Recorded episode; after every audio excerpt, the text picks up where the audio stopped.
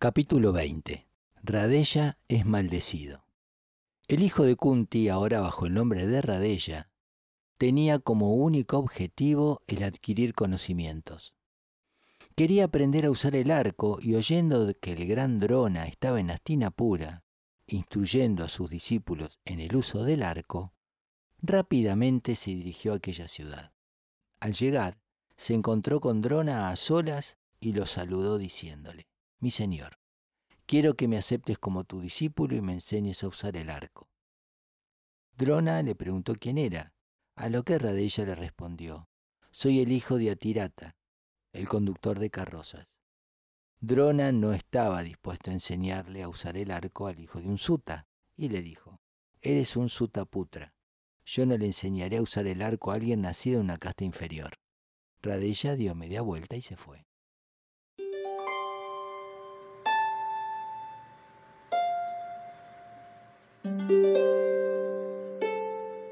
Después de ese encuentro, el apelativo de Sutaputra lo atormentaba continuamente, convirtiéndose en un estigma que acompañaría a su nombre hasta el final de su vida. Quería aprender a usar el arco, pero el hecho de ser un Sutaputra se convirtió para él en un gran impedimento a la hora de ser aceptado como discípulo. Radella estaba desesperado, pero al fin decidió ir a pedirle a Bhagavan Vargava que le enseñase el uso del arco. Radella sabía que el Rishi tenía un temperamento muy fuerte y que odiaba a los yatrias terriblemente, por lo cual decidió hacerse pasar por un brahmin. Radella llegó al ashram del gran Vargava, lleno de esperanzas. Entró al ashram y se postró a los pies del gran maestro. El Rishi, con su pelo enmarañado, su penetrante mirada y su terrible personalidad, causó a Radella una sensación como de temor y reverencia al mismo tiempo, y empezó diciendo, He venido con la esperanza y el anhelo de que me aceptes como tu discípulo. Por favor, no me dejes volver con las manos vacías. El gran Rishi levantó el cuerpo de Radella que temblaba como una hoja sacudida por el viento. Se sintió complacido con la humildad de aquel joven. Radella le dijo que era un brahmin y que quería aprender a usar el arco.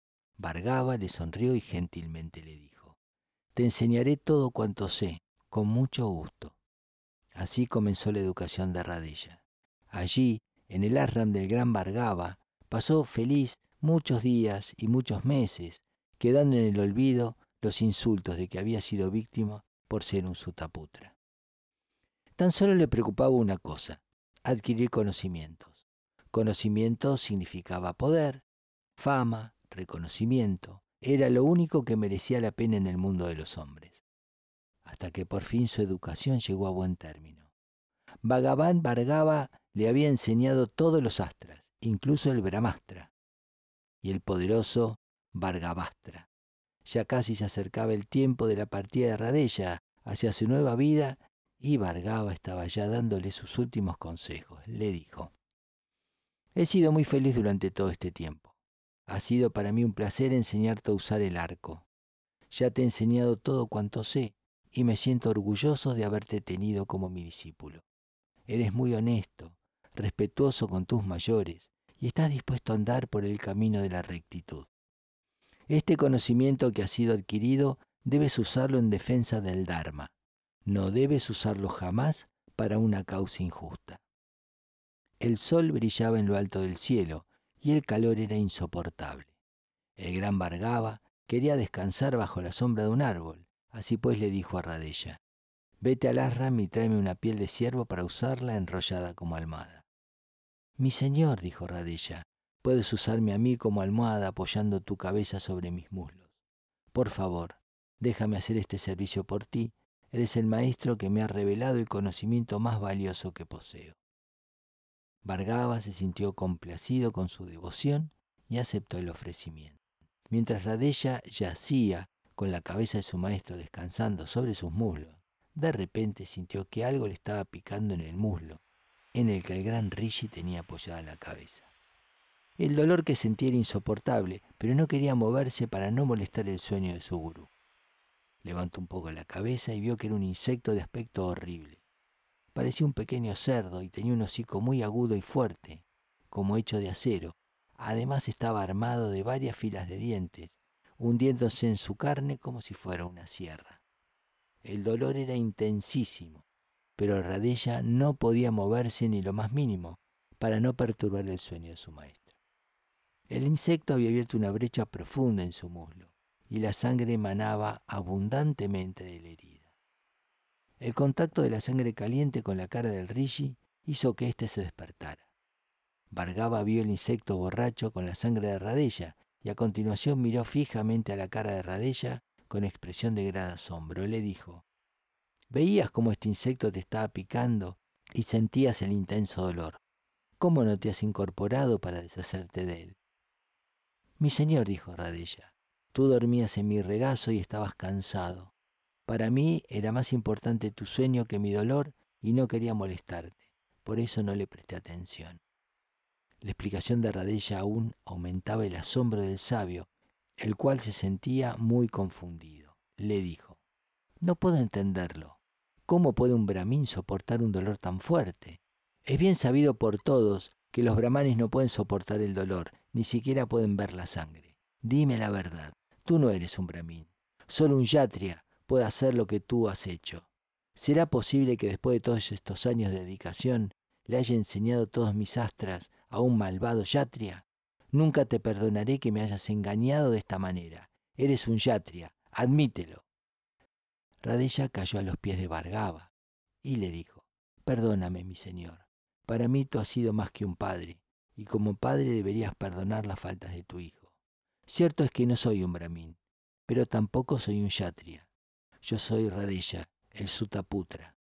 Un Suta es el hijo de un yatria y un brahmin, por eso me atreví a decirte que era un brahmin, pero solo con la intención de adquirir conocimientos.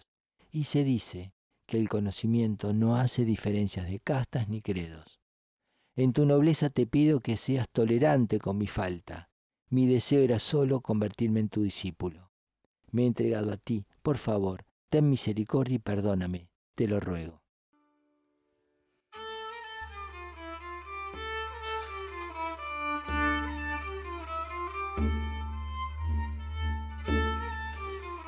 Vargaba estaba furioso y no prestaba atención a sus lágrimas ni a sus ruegos. En ese momento nada le conmovía, pues había olvidado todo lo que le unía a Radella. Tan solo una idea persistía en su cabeza.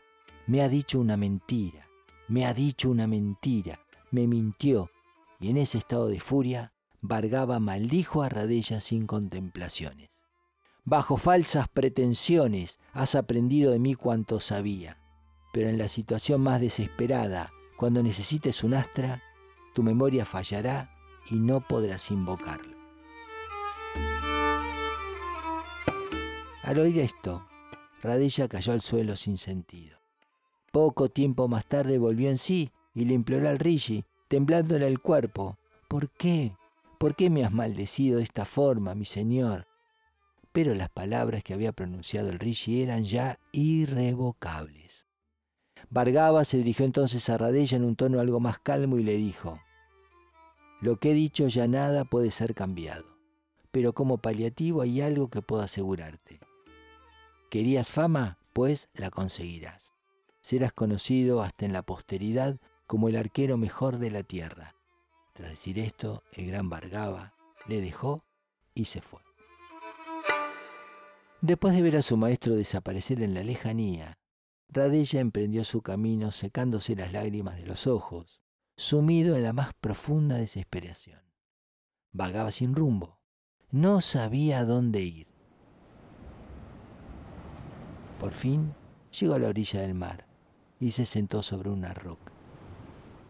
Mucho tiempo pasó allí, escuchando el batir de las olas contra la orilla.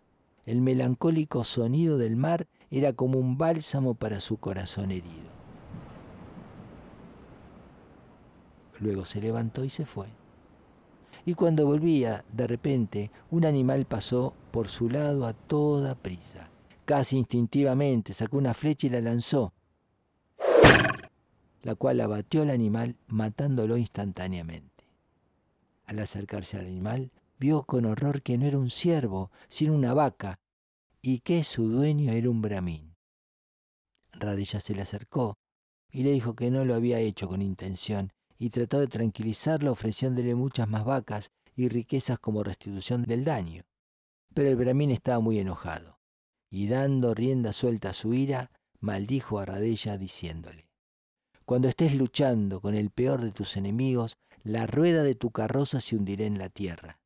Y de la misma forma que tú has matado a mi pobre vaca cuando jugaba ignorando el peligro que le amenazaba, tu enemigo te matará a ti cuando estés en la situación que menos te lo esperes. Eso fue para Radella como la gota que colmó el vaso.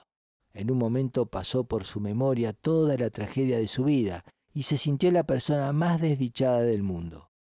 Tan solo había una persona que de verdad le amaba. Era su madre Rada. Era la única persona que le había amado cuando había necesitado amor, y era su deber como hijo cuidar de su madre. Ese era ahora su único propósito en la vida. Radella regresó a su hogar para reunirse con su madre. Le contó todo lo que había aprendido y la educación tan completa que había recibido, pero no se atrevió a decirle que de nada le valía todo aquello, pues su vida estaba condenada por la maldición. No quería romperle el corazón.